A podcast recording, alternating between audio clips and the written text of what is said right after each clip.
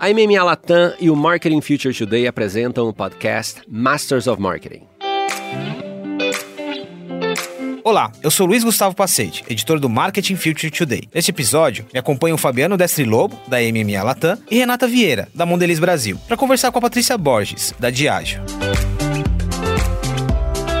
a Diageo está me dando a oportunidade de realizar um sonho. Que quando eu estava na L'Oréal, eu tinha dentro de e-commerce os D2Cs e a gente tinha 10 direct consumers, 10 lojas para operar, a gente fazia aquilo simultâneo e meu sonho era ter um D2C integrado com todas as marcas. E na Diageo a gente tem esse D2C que chama The Bar, a gente tem todas as marcas, todas as categorias, aquilo é um playground assim pra gente fazer captura de dados, transformação digital, first party day.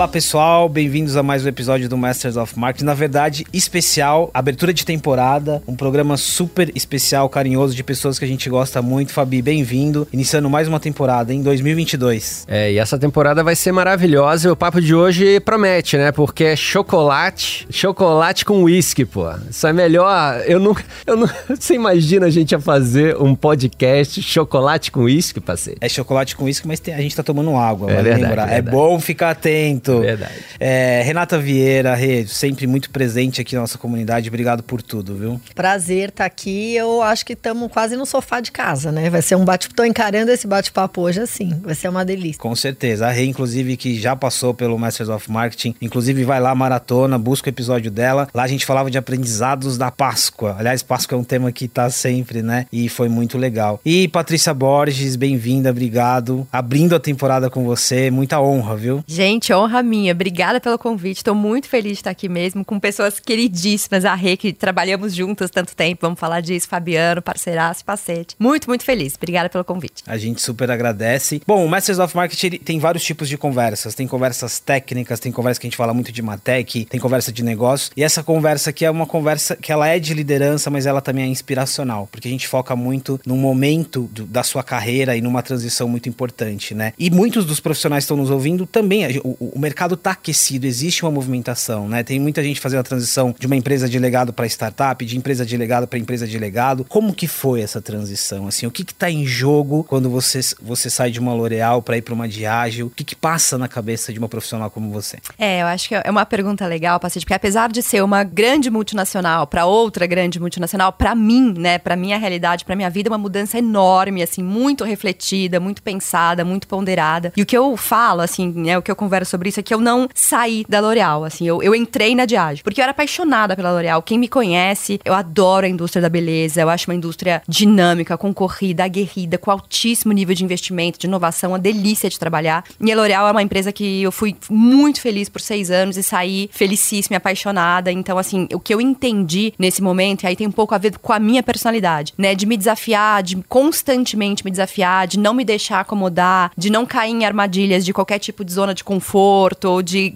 caminhos mais seguros. E eu olhei ali uma oportunidade de aprender sobre uma indústria nova, porque se eu olho para minha história entre Unilever e L'Oréal, são 14 anos de beleza, de cuidados pessoais. Então, assim, eu tinha aquilo no meu DNA, assim, muito dentro de mim. E a indústria de, be de bebidas é uma indústria nova para mim, que eu vou aprender, vou me desafiar, vou, vou exercitar outros músculos, ao mesmo tempo que eu acho que eu posso ter um impacto muito bacana ali pelo estágio de transformação da Diageo, pelo momento de digitalização da empresa. E eu, eu trago esse background que eu acho que pode fazer muita diferença ali. Então, esse balanço entre me desafiar e continuar aprendendo e ao mesmo tempo con conseguir agregar valor e contribuir rapidamente com a organização, para mim foi muito sexy, assim, sabe? Então, me, me brilhou muito os olhos e é um pouco que me fez seguir esse caminho. Ô, Paty, de onde surge esse desconforto? É claro, é uma coisa muito pessoal, né? Mas como que você capta isso, assim, de entender é o momento de me desafiar, é o momento de sair da zona de conforto? Como que isso acontece? É, eu não diria que eu estava na zona de conforto, tá? Porque eu acho que, assim, que a gente, ninguém poderia estar nos últimos dois anos que a gente está vivendo. Assim, então, muita coisa, muita intensidade, muita transformação. A gente vai falar um pouquinho sobre isso, né? Coisas que estão, novos projetos, novas tecnologias, tudo que a gente fez nos últimos dois anos. Mas eu senti que no futuro, eu já, eu já mais ou menos sabia para onde as coisas iriam, mais ou menos imaginava os meus próximos passos. Isso é maravilhoso, assim, é incrível, né? Você ter previsibilidade. Mas quando surgiu, quando surgiram as conversas, e aí, de verdade, acho que eu fiquei um ano conversando com a Diage. Não foi um uma, ano. uma conversa Imagina longa.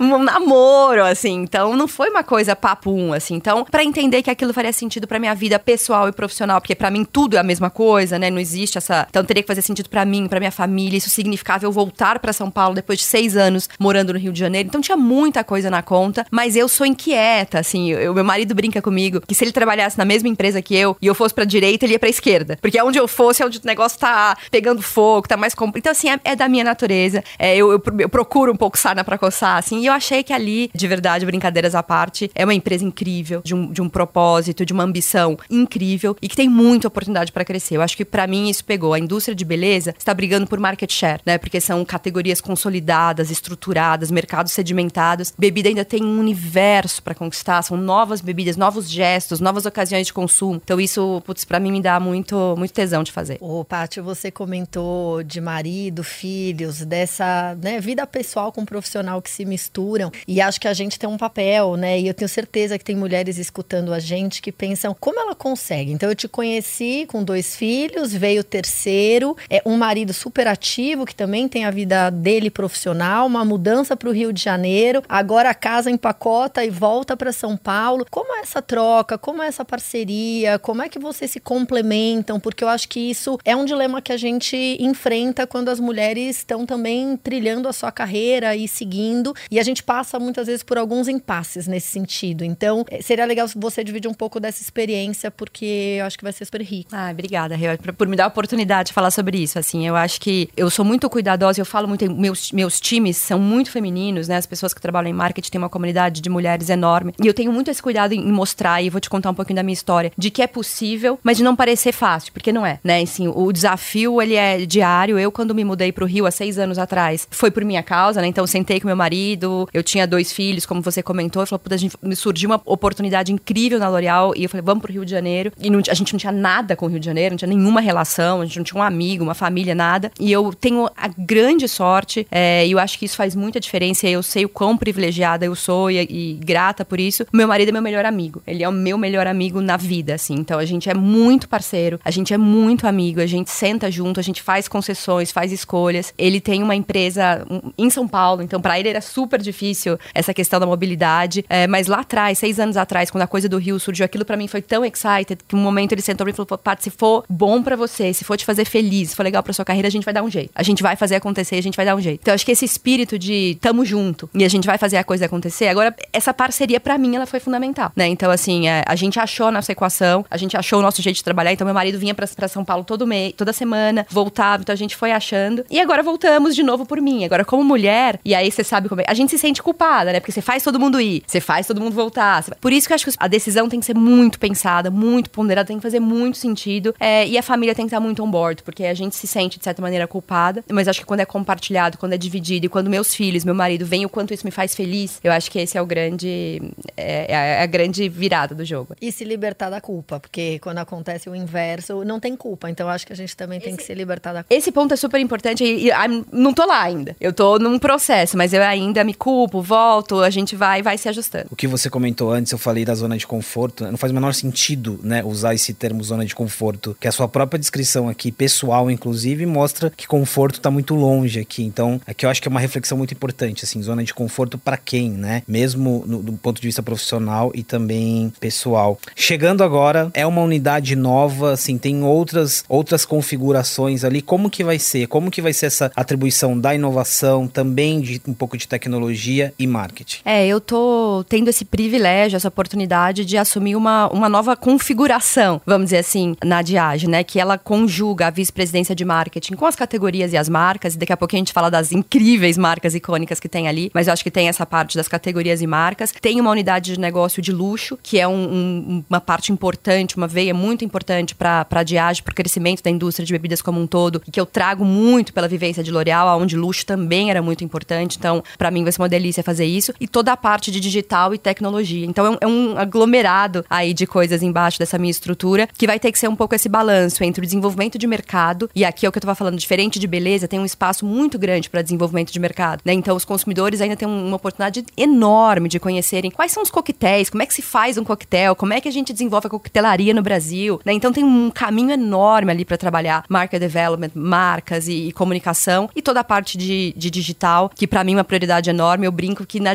a Diage está me dando a oportunidade de realizar um sonho. Que quando eu estava na L'Oréal, eu tinha dentro de e-commerce os D2Cs e a gente tinha 10 direct consumers, 10 lojas para operar, a gente fazia aquilo simultâneo e meu sonho era ter um D2C integrado com todas as marcas. E na Diage a gente tem esse D2C que chama The Bar, a gente tá todas as marcas, todas as categorias, aquilo é um playground assim pra gente fazer captura de dados, transformação digital, first party data. Então a gente vai vai falar um pouquinho sobre isso, mas eu acho que a minha a minha atribuição, responsabilidade, desafio é isso: marcas, marketing, luxo e digital e comunicação. Inclusive o The Bar apareceu aqui na nossa temporada anterior, a gente, é um case que a gente é, olhou bastante para ele aqui na, na MMA. É verdade. Não, e uma coisa super bacana, a L'Oréal, ela tinha um DNA digital muito forte. Você teve a oportunidade de desenvolver muita coisa bacana. E agora você está indo para o outro player que tem um digital crescente, né? Pelo menos a impressão nossa das conversas que a gente teve é essa. Você acha que você ter esse DNA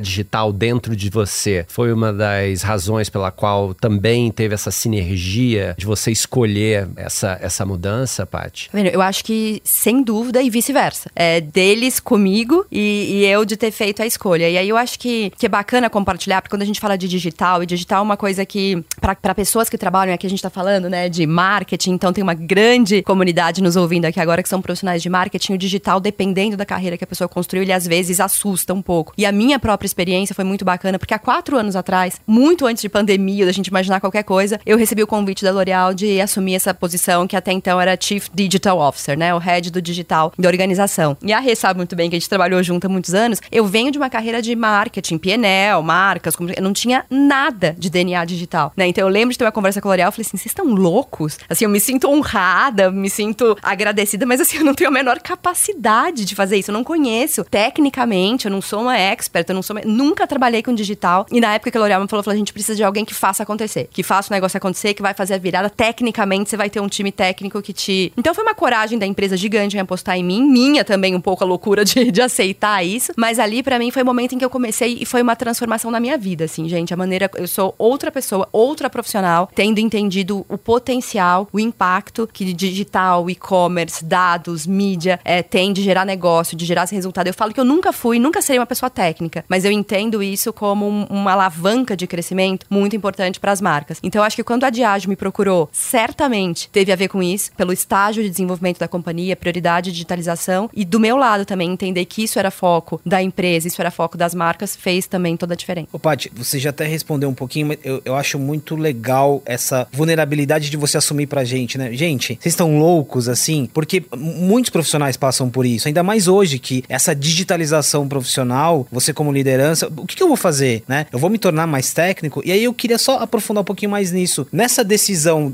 quando você se digitaliza como profissional, é sobre saber para onde ir, é sobre conhecer as ferramentas, as pessoas corretas, entende? Não é ir pro lado do, da programação, de desenvolvimento, mas ter a liderança e o olhar de com quem eu posso contar. Esse processo, como que foi? É, para mim, acho que como tudo na vida, né? Esse, esse, vai ser um exemplo, mas como quase tudo na vida, o time as pessoas com as quais você trabalha mudam, mudam tudo, né? Então ali eu acho que eu tive o, olhar bom e o acerto de trabalhar, trazer as pessoas certas. Então eu tinha uma diretora de mídia que sabia muito mais de mídia do que eu, um diretor de e-commerce que sabia muito mais de e-commerce do que eu, dados, CRM, inteligência artificial e, aí, e por aí vai, né? E eu nunca tive nenhum problema, desde o primeiro dia até o último dia que eu saí, é, de, de reconhecer isso, né? Tecnicamente, vocês são muito melhores que eu, é, vocês são muito mais profundos que eu, e eu sempre tive meu papel ali como um, um maestro, né, numa orquestra. Todos eles tocavam os instrumentos muito melhor do que eu tocava, mas meu papel era fazer a melhor música, né? Então, assim, eu, eu sempre olhei aquilo dessa maneira, assim, tendo as pessoas muito capacitadas, muito técnicas, muito reconhecidas, e eu tinha um, tra um trabalho de alinhamento com a organização, alinhamento estratégico, trazer a coisa do business, ver o retorno do investimento, porque eu acho que no digital, Pacete, muito, muito vezes se cai no. Fica, fica às vezes numa bolha muito técnica e a parte de quanto de retorno está trazendo, quanto de crescimento está trazendo, quanto vale a pena cada investimento. Isso às vezes se perde nas organizações. Eu acho que aí foi o meu grande, a minha grande atuação. O Paty, eu acho é muito legal esse depoimento, porque às vezes a gente fica muito inquieto como profissional de entender os capabilities futuros que a gente precisa desenvolver e às vezes até pensar em movimentos que são mais arriscados de ir para uma startup, porque eu preciso desse digital capability. Acho que você está trazendo um depoimento muito legal, que é conseguir desenvolver esses capabilities dentro das grandes organizações. E eu percebo, e aí queria discutir um pouco nesse sentido, é, primeiro, acho que o nosso poder de ser um agente de mudança numa liderança dentro das organizações, mas também como é importante que esteja alinhado aos pilares de crescimento, porque eu senti muito isso na Mondelez. A gente falava muito de virar para uma companhia mais inovadora, realmente liderar as categorias, liderar a inovação é, e fazer um movimento digital first. Se isso não está alinhado com os pilares, se a liderança não compra, se não tem budget, se não tem investimento, não adianta também só a boa vontade do líder e do indivíduo ou ter as pessoas capacitadas para isso. Então, eu queria que você falasse um pouco sobre, sobre esse processo e, e como, claro, isso está alinhado com a visão, tanto da L'Oréal como do movimento que você vai fazer agora. É, eu acho que para mim, é, na minha experiência, isso foi fundamental. Assim, eu falo, eu, eu, sou muito aberta, muito transparente nas conversas, porque acho que tudo é aprendizado e tudo é, é, é conhecimento, é referência. Na L'Oréal, antes de eu assumir a questão do digital, vieram pessoas antes de mim, tecnicamente muito mais capacitadas, mas assim, muito mais capacitadas do que eu, que entendiam muito mais profundamente daquilo. Mas que às vezes aquilo ficava tão isolado, paralelo ao não negócio. Articulavam, e as pessoas não se entendiam. A, a, a, linguagem não funcionava, as pessoas não se entendiam nem com o CEO, nem com o comitê executivo. E aquilo ficava ali do. gerava um, um ruído. E as pessoas saíam por frustração, por não conseguirem mover a agenda, não conseguirem priorizar. O que eu acho que, se eu tive um grande acerto, foi fazer essa, esse cruzamento, né? Entre, de fato, o digital, ele não é um fim em si mesmo. Porque às vezes as empresas vão para isso, né? Agora eu preciso me digitalizar, eu vou ser digital,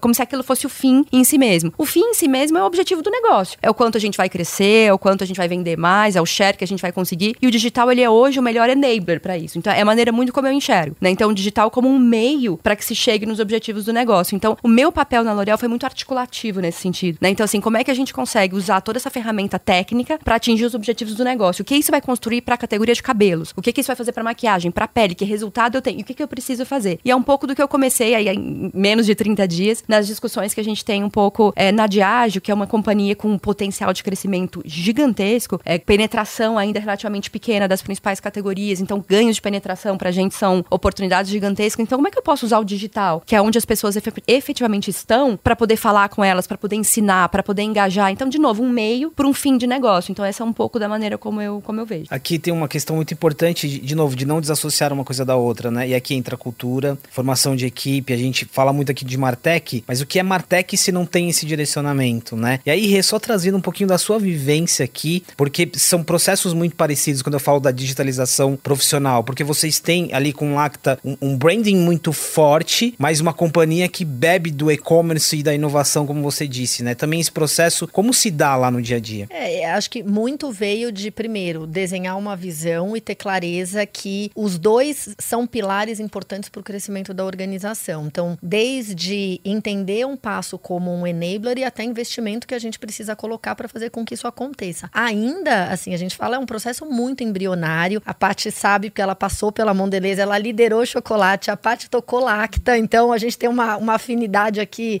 grande. 100 anos, a Paty estava nos 100 anos de Ai, lacta. que saudade! E este ano nós fazemos 110 anos de lacta, então 10 anos Meu depois. Deus, Renan, fala que horror! 10 anos!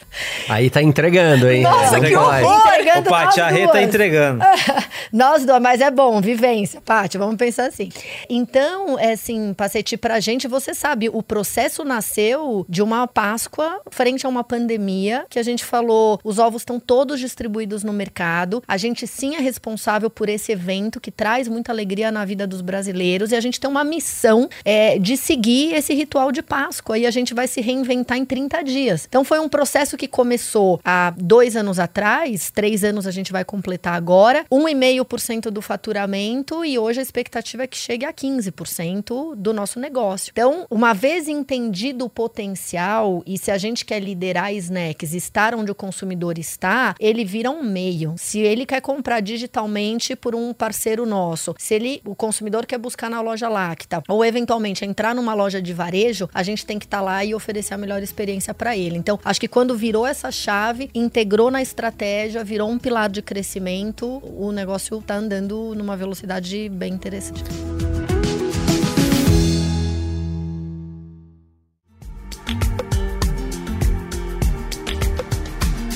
Paty, eu já vou entrar na, na, na parte de, de propósito e marcas, mas antes só uma pergunta ainda sobre essa chegada. E aqui a gente já falou bastante sobre liderança, equipe, formação de equipe. Você mesmo deixou muito claro a importância da equipe, né? Como que é esse processo agora? Ser uma líder de uma, de uma equipe que tá ali, que talvez ela vai ser composta de outra forma, mas que desafio é esse, assim? É, eu acho que grande parte dessa transição tá relacionada diretamente à equipe aqui, né? É, eu acho que principalmente em chegada numa nova empresa, esse balanço, né, com uma equipe nova, com um time novo, com um time que já tá lá, que já tava lá, que já tá fazendo um trabalho. Esse, a Diage especificamente tem dois últimos anos de resultados muito bons, né? São, são públicos e divulgados, mas é um resultado muito bacana, com ganho de crescimento, rentabilidade, share, então em todos os pilares. Então existia um time ali antes de eu chegar fazendo um excelente trabalho, isso tem que ser reconhecido. Então eu acho que o meu grande desafio hoje, e é um desafio mesmo, assim, é todo dia, nesses últimos 25 dias eu chego lá e vou me, me equacionando com relação a isso, que é esse balanço, essa humildade que a gente tem que ter, é de reconhecer que as pessoas que estão ali sabem neste momento mais daquilo do que você, né? Então tem gente trabalhando com Johnny Walker há quatro anos, que tem a, tem a marca no DNA, tem gente que trabalha na indústria de bebidas há 10, 15 anos, eu tô chegando agora, né? Então tô, tô aprendendo. Então tem esse balanço de humildade de aprendizado, com também um reconhecimento meu de que eu tenho uma bagagem enorme para trazer, né? E que tem coisas que eu consigo já muito rapidamente aportar. Então eu tô achando aqui, eu acho que isso é o balanço mais legal, assim, quais são as áreas que eu já entro jogando pro gol muito rapidamente? Quais são aquelas que eu tenho que olhar e falar assim, putz, aqui realmente eu preciso sentar, fazer meu dever de casa, aprender. E aí, principalmente quando vai para consumidor, eu sou obsessed, assim, com coisa de consumidor,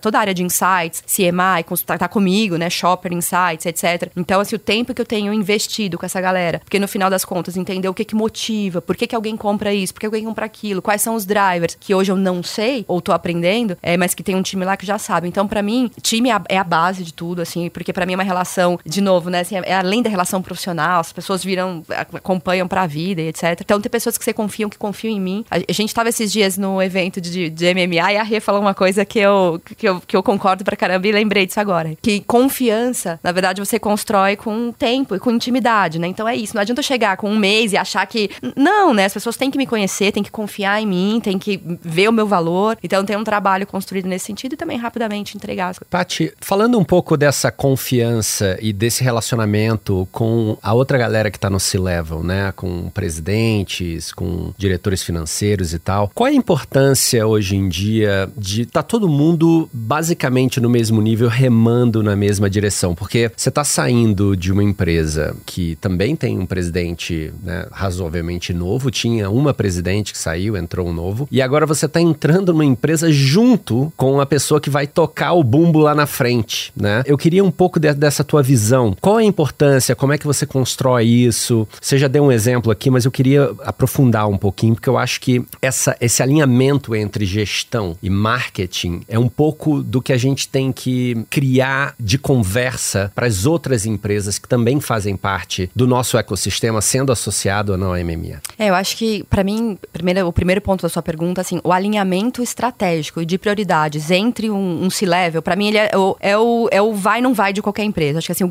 o maior risco que qualquer organização tem para mim hoje é as prioridades de uma área serem diferentes da outra, os KPIs, a maneira de mensurar, porque aí um time vai pro... Esse para mim é o risco principal e dos maiores desafios que tem, porque é muito difícil você garantir que todas as pessoas tenham exatamente as mesmas metas, os mesmos objetivos e meçam da mesma maneira. Na minha experiência, Fabiana, e é muito. A minha experiência pessoal nesse sentido tem me desafiado muito, eu tenho aprendido muito. No caso da L'Oréal, o, o Marcelo, que é o presidente atual, ele era meu par no comitê executivo, então ele liderava uma das unidades de negócio. É, então a gente trabalhava junto numa dinâmica, né? E durante um tempo, e ele assumiu a presidência, ele já veio ao Brasil preparado, né, sendo preparado para assumir isso, enfim, já era o caminho natural, mas ele assumiu a presidência no meio desse processo, então a gente já tinha uma relação criada de uma certa maneira, e essa relação se transformou para uma outra forma e a gente foi e adaptou aquilo, mas já existiu a intimidade, já existia uma relação, já existia uma coisa ali criada e a coisa foi funcionando. Agora, na, na Diágio, para mim é um super é, desafio pessoal nesse processo, porque a Paula, que tá entrando para ser a presidente da, da companhia, entrou junto comigo, assim, para não dizer que foi junto, dois dias de diferença. E eu brinco que eu, eu tenho um desafio difícil, porque eu não sou nem a pessoa que ela trouxe nove, nem aquela que já tem todo o histórico. Então, assim, eu tô meio que num limbo ali, né? Mas eu acho que brincadeiras à parte é, é muito gostoso, porque eu tô assim, acho que também depende da maneira como você se coloca. Eu tô descobrindo muita coisa junto com ela. Me permito também a fazer questionamentos e trazer questionamentos, achando o meu papel ali num, num um comitê executivo que já tava ali há mais tempo que tem. Então, assim, não adianta eu querer ser a pessoa que vai trazer histórico, não tenho, né? Mas eu acho que eu tenho uma coisa de fresh eyes e, e de, de de olhar esse desafio que pode ser muito bacana. Então, é, pessoalmente, é, eu acho que é isso, você encontrar o seu papel e aonde você pode agregar mais valor. O Paty, pegando um gancho, é, a gente que já vem de um histórico de multinacional, eu também passei por, por empresa nacional. Acho que a gente agora, daqui para frente, cada vez mais pondera os aspectos culturais. É, e aí eu queria que você contasse um pouco dentro desse processo, até decisório, de dar o próximo passo, porque eu acho que não é só estar tá alinhado com visão, com propósito, com pilares de crescimento, mas o quanto você já sentiu na Diage, o quanto você ponderou um pouco do risk taking, do ownership, do accountability. É, a gente fala muito na, na Mondelez que é global, but not local, but not only. Então a gente tem ali o global que dá um suporte, começando a conquistar um espaço maior. Como é que funciona isso dentro da Diageo e quão importante você pondera isso, ponderou isso na sua tomada de decisão também? Porque eu conheço, a gente tem perfis parecidos de querer agir e não prende a borboleta no copo que não vai funcionar. Então,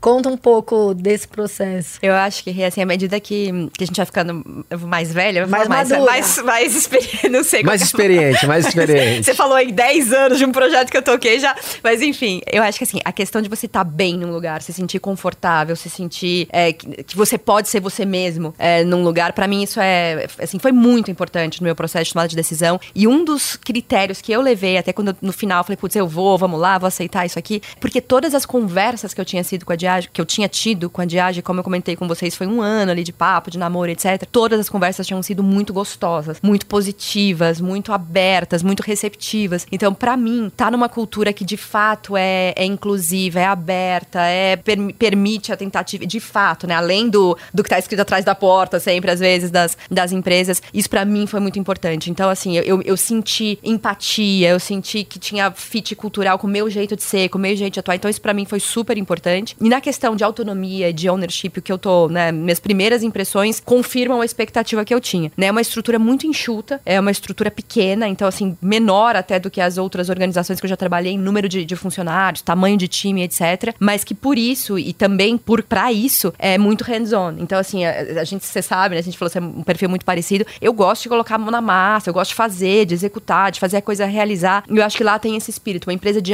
em alto crescimento, então tá buscando oportunidade, tá correndo atrás, quer fazer as coisas rápido acontecer, com uma estrutura pequena que todo mundo tem que meter a mão na massa. Assim, não, não tem isso de nível hierárquico, isso, isso fala muito com que eu, o jeito que eu gosto de trabalhar. O Paty, tem uma junção aqui, agora olhando para as marcas e olhando um pouquinho. Pra, eu vou usar a palavra legado, mas vamos entender legado como algo vivo. Tudo que a gente falou até agora, equipe, confiança, gestão, isso, isso se traduz na marca. E aqui, e aí todas as vezes que a gente conversou sobre as marcas da Diageo, acho que brilha os olhos, né? A gente tá falando de marcas ali com muito legado, com muita herança. Como que é? Como que é agora pegar toda essa estrutura que você nos trouxe até aqui e entrar no terreno dessas marcas, né? Onde está esse playbook, se é que existe? Qual que é a necessidade de chegar com respeito, mas também com velocidade e com foco? É, eu acho que as marcas são deliciosas, assim, né? Literal e, e figurativamente são, são incríveis, assim. Quando a gente fala, e eu vou pegar uma, mas é uma empresa que vai de, né, de Reserve, que é, que é a unidade de negócio de luxo que eu comentei com vocês, a Ipioca, que é a cachaça do, do Ceará, de Fortaleza. Então você passa por uma gama de marcas e de categorias muito bacana. Mas se for pegar, por exemplo, o Johnny Walker, né, que eu acho que é uma grande marca, uma grande referência dentro da companhia, uma marca que tem 200 anos, né, assim, uma marca que comemorou 200 anos, né, a, a longevidade que isso tem, né, o, o, legado que isso tem, a história que isso tem. Mas a minha visão é um pouco a gente preservar o que é DNA, o que é legado, mas a marca precisa estar tá, é, em linha com a cultura de hoje, né, em linha com os consumidores de hoje. Então, para te dar um exemplo com relação a isso, Johnny Walker tem a coisa do Keep Walking, que é a essência da marca, né, a essência do que é o que, que o Keep Walking quer dizer, na verdade, é o progresso, né, é o progresso. E até então ele era um progresso individual, então era aquela a coisa do sucesso, da conquista, de chegou, né, de estar tá no topo e aquela coisa do reconhecimento. Hoje a marca continua falando de keep walking, a gente vai continuar falando disso, mas num progresso coletivo, né, assim, porque a gente não vai sozinho, porque ninguém vai sozinho, porque ninguém faz sozinho. Então,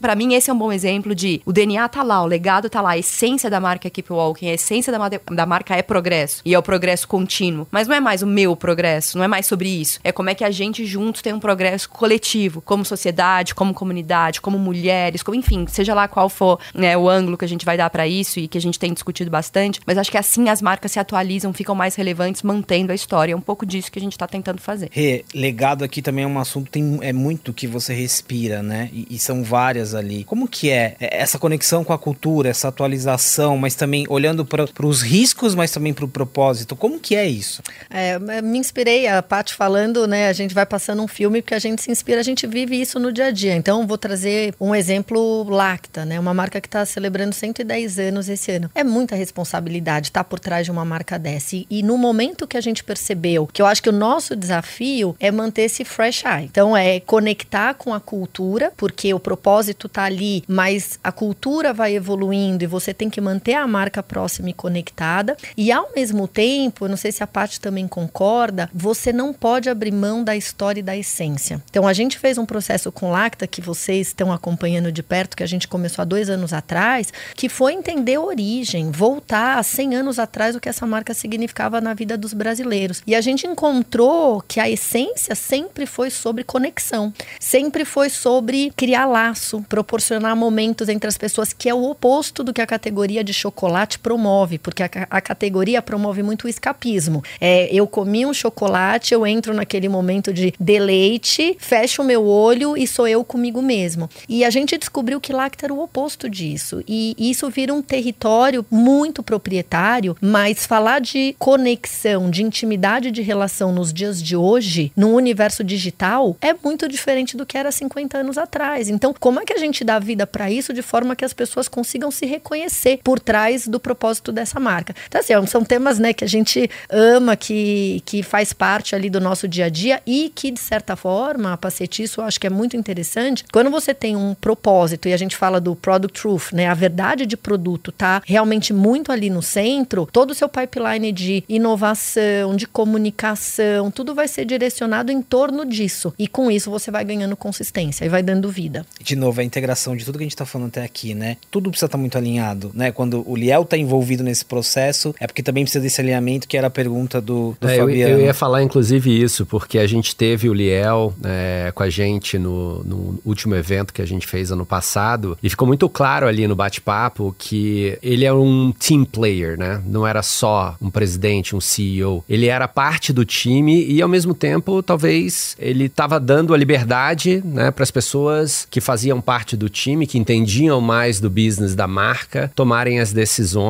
É... Obviamente, estava todo mundo indo na mesma direção, mas tomar a decisão sem ter que ficar naquela história do, do micromanagement. E eu acho que, no fim, é, a gente fala muito sobre o futuro do marketing. Qual é o futuro do marketing? Eu acho que o futuro do marketing passa muito por esse alinhamento entre as lideranças que fazem parte desse, desse C-level, né? É, e o ecossistema. Acho que ninguém está à toa numa posição. Então, o Liel claramente veio para construir um legado, para ajudar numa agenda de transformação e principalmente para colocar a companhia num momento de crescimento. E crescimento significa voltar a investir por trás das marcas, liderar as categorias, tem muita responsabilidade por liderar, porque é, a gente tem que estar tá à frente. Você, se você não colocar o consumidor no centro, esse processo não acontece. É, e como é que consegue seguir é, o processo de inovação numa marca com 110 anos, né? É uma loucura. A gente teve aqui a, a Simone em um outro, outro episódio falando da Sul América 125 anos. Putz, é muito tempo, né? Como é que segue essa evolução, né? É. E a gente tem, assim, processos às vezes ajudam. A parte vai, vai lembrar disso. A gente lá dentro fala muito do consumer journey. A gente sai com o consumidor para acompanhar, agora não pela pandemia, mas para acompanhar o dia a dia e a rotina. E aí você fala, pode passar desde uma inovação que de fato eu vou entrar numa ocasião ou endereçar uma necessidade que ela tente que a marca não endereça,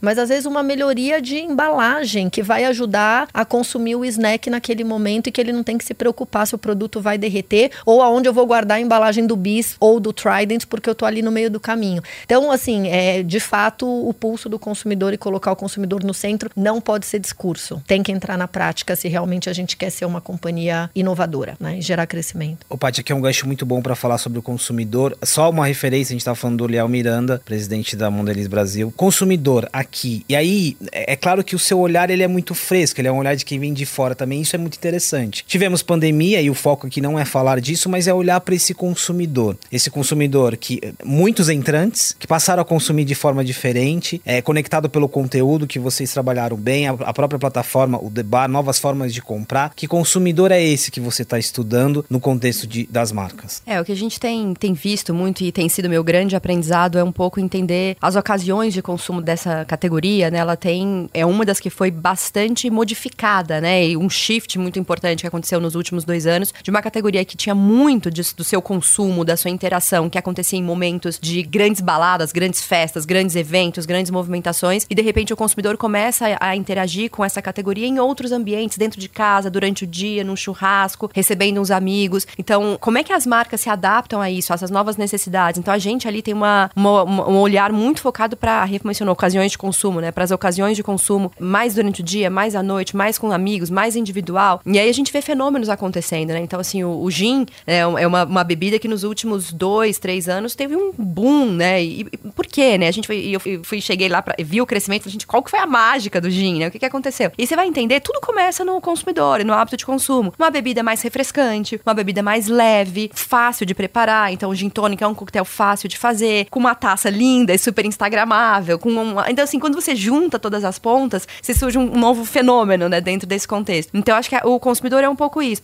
ele, ele é o mesmo, mas que tem hoje ocasiões mais diversas, outras necessidades e está buscando também outras experiências, né? Eu nunca bebi, eu não bebia, e aí o gin foi uma porta de entrada. E aí o conteúdo, os coquetéis, isso ajuda bastante. É uma relação. Eu sou um entrante, eu sou um, um, uma, uma, uma, nova adesão aí, mas muito legal. Rê, eu vou deixar você fazer as honras de concluir, depois a gente fecha aqui, mas também agradecendo a sua presença para então fechar um pouco esse papo. Maravilhoso, assim. Acho que a Paty é uma inspiração pela trajetória, é, os aspectos da vida pessoal, por ser mãe, por ser uma pessoa que é super acessível, que eu tenho certeza, a gente fala muito de liderança empática, é, e eu acho que ela representa isso. Então, assim, para mim foi uma honra a gente, além de parceiras de trabalho, acho que tem uma amizade que eu já entreguei aqui, vem de alguns anos atrás, mas toda vez que a gente fala, que a gente escuta e troca experiência, eu acho que a gente aprende, a gente cresce, engrandece como pessoa e como profissional. E então, assim, um prazer estar aqui. Obrigada, Pacete e Fabiano, pelo convite e que seja a primeira de muitos outros encontros para a gente discutir qual é o próximo gin. Essa era uma pergunta que eu ia fazer para ela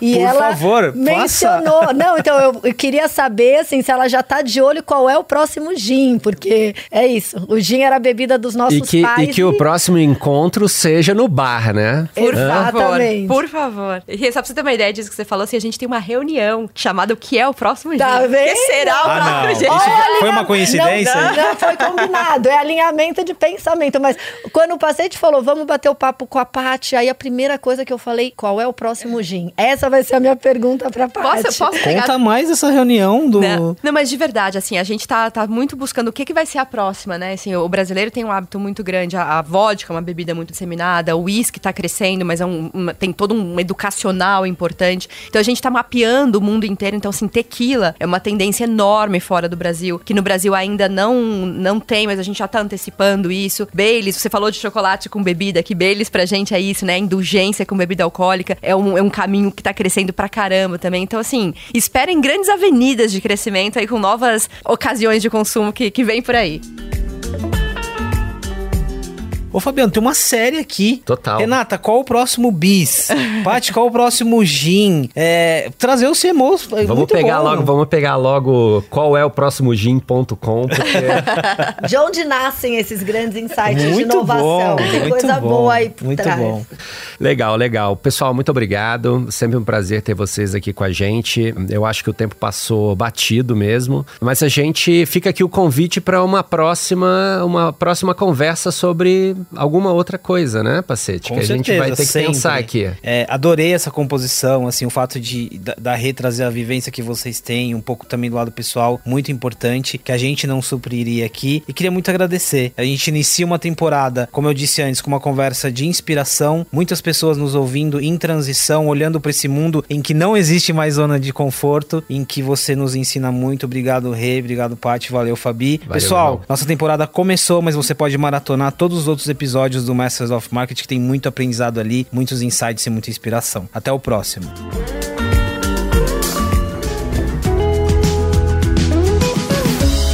Acompanhe outros episódios do Masters of Marketing nas principais plataformas de áudio e conheça nosso conteúdo também no marketingfuturetoday.com.